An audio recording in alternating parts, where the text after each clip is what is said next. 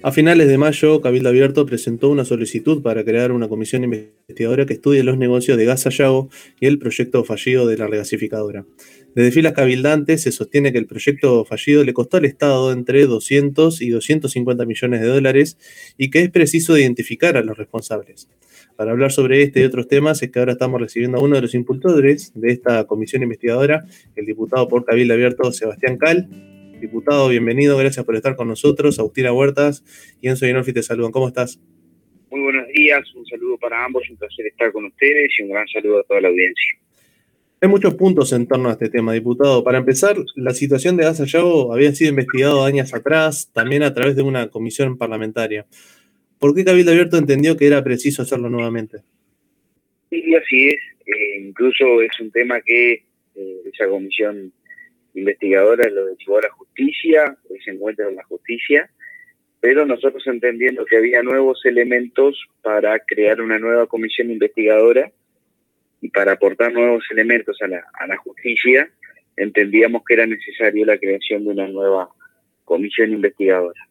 Entiendo que este panorama cambia un poco las últimas horas, que el directorio de UTE le quita el carácter de reservado a esa auditoría que se le que se le encargó a la consultora PricewaterhouseCoopers y ellos mismos deciden remitir esa auditoría directamente a la justicia.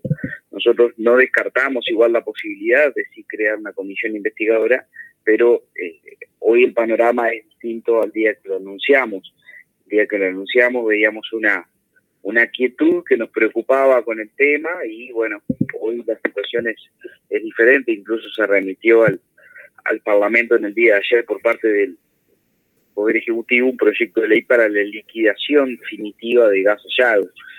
Hoy todos los orientales seguimos destinando muchos recursos a gas hallado al día de hoy, siendo que esto ya no va, ni funciona ni va a funcionar. Tenemos que seguir manteniendo aún abierta la, la empresa por distintos motivos legales y demás. Entonces, al remitirse este proyecto, al hacerse, al, perder el carácter de reservado este, esta auditoría, el haberse remitido directamente a la justicia por parte del, directorio de UTE, bueno, entendemos que hay que analizar nuevamente la situación, cosa que aún desde la interna de Cabildo Abierto no, no hemos realizado si hablamos de, números, de cuánto se sabe en cifra, en materia de cifra, cuánto dinero supuso este proyecto, de, cuánto dinero estamos hablando, qué es lo que preocupa.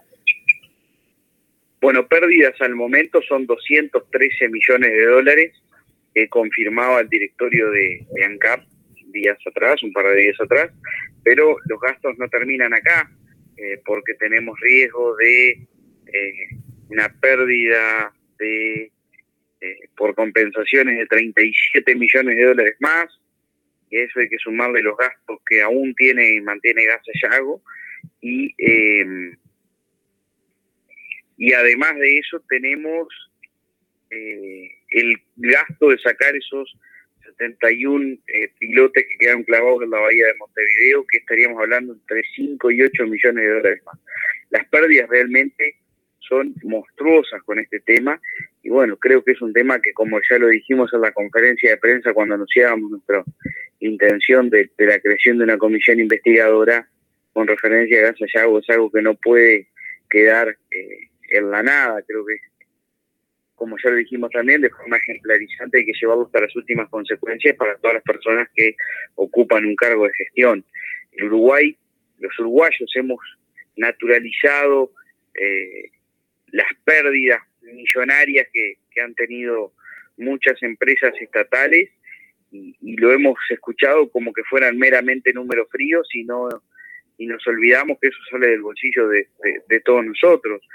Em, en un momento también naturalizamos los homicidios cuando teníamos uno o dos homicidios por día. Bueno, eh, yo creo que es comparable el naturalizar una cosa con la otra cuando lo pasamos a cosas más tangibles, realmente entendemos el daño que se le ha hecho al, pueblo uruguayo con cuidar tan poco sus, recursos económicos tan difíciles de generar que son, eh, sobre todo viendo algunos temas como, como veíamos el otro día, que se pagaron las clases de piano, ¿verdad? El directorio de UTE anunciaba gastos que realmente parecen eh, increíbles de, procesar para, un país como el nuestro y para cualquiera. Estoy seguro que, ningún Estado está dispuesto a, justificar semejante tipo de gastos totalmente innecesario.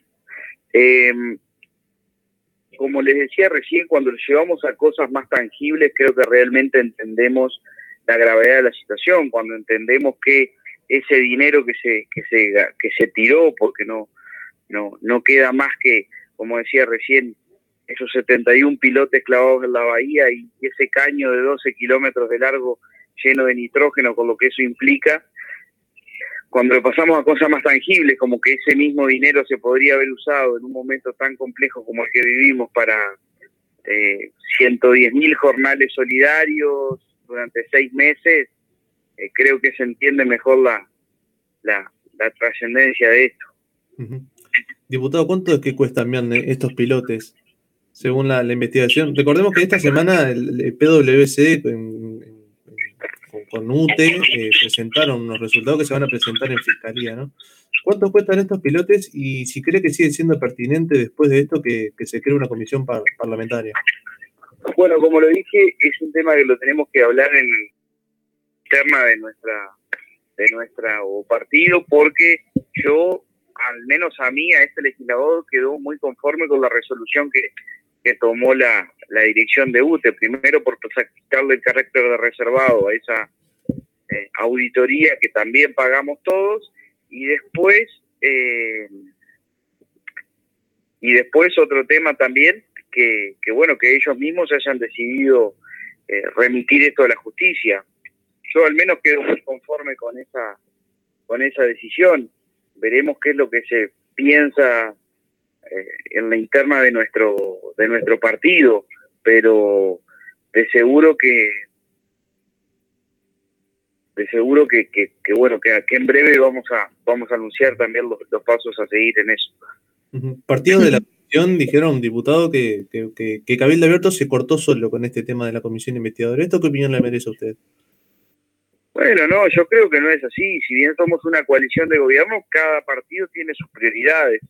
Nosotros nos hemos eh, nos hemos pegado a rajatabla a lo que es el compromiso por el país, pero todo lo que esté fuera de este o, cosas que, entende, eh, que entendamos cada partido que estamos errando, lo que sea, eh, no da para alarmarse, cada uno tiene su impronta, somos cinco partidos diferentes dentro de la coalición y cada uno tendrá sus prioridades.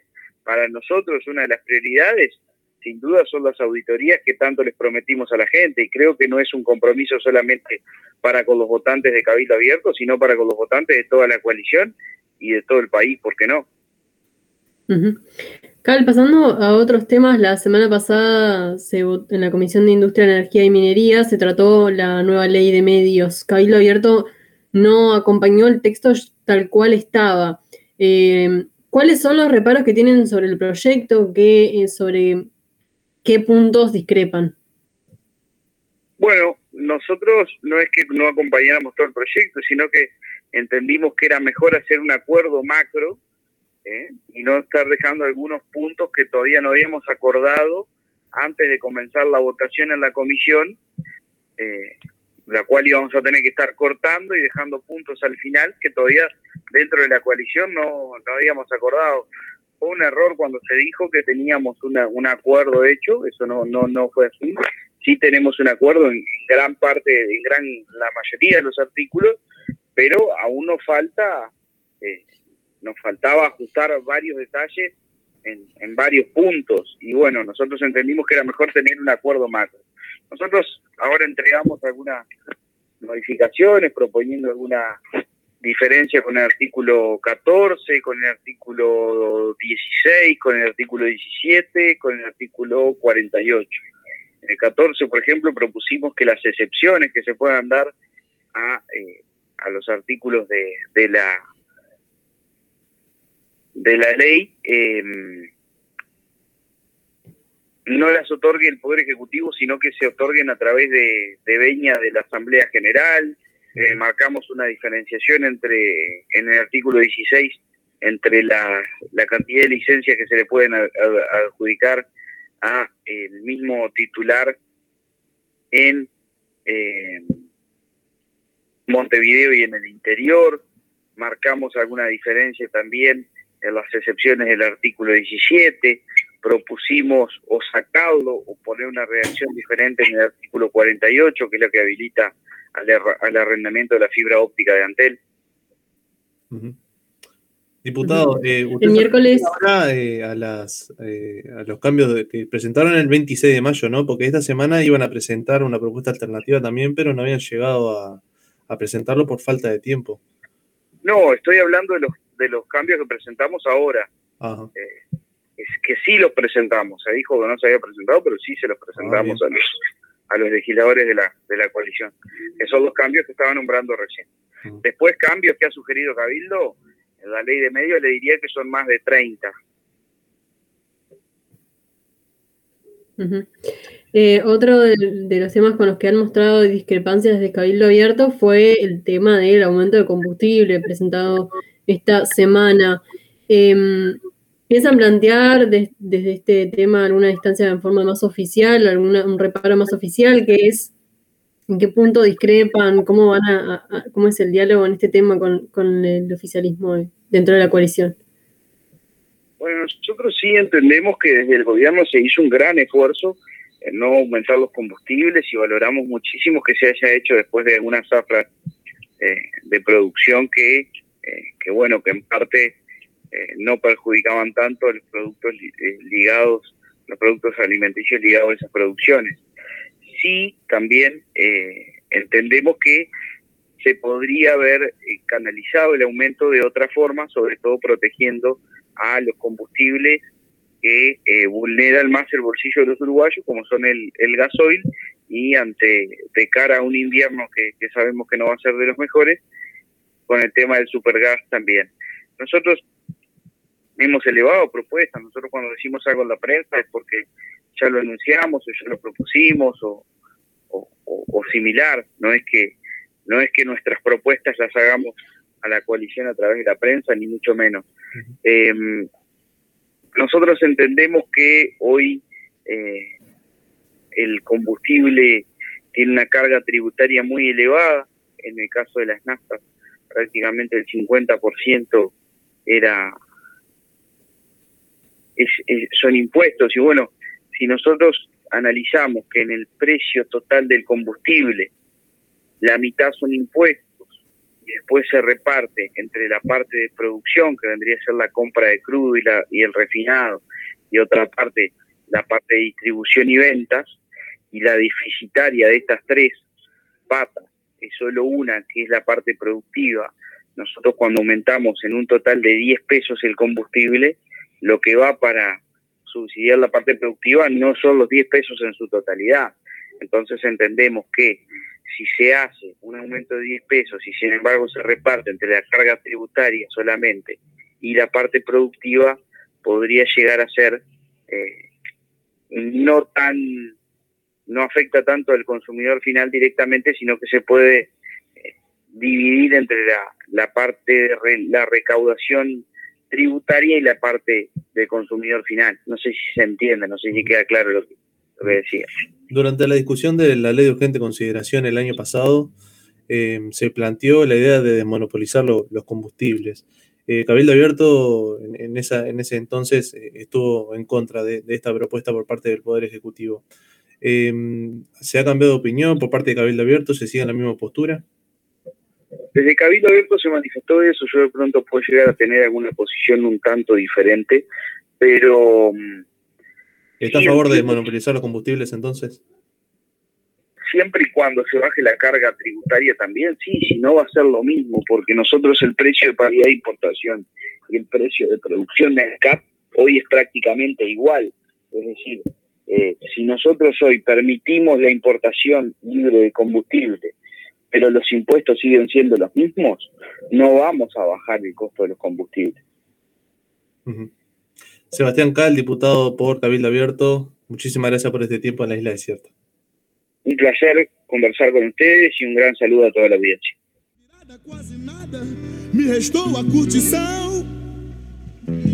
Já rodei o mundo quase mudo. No entanto, no segundo, este livro veio à mão. Já senti saudade. Já fiz muita coisa.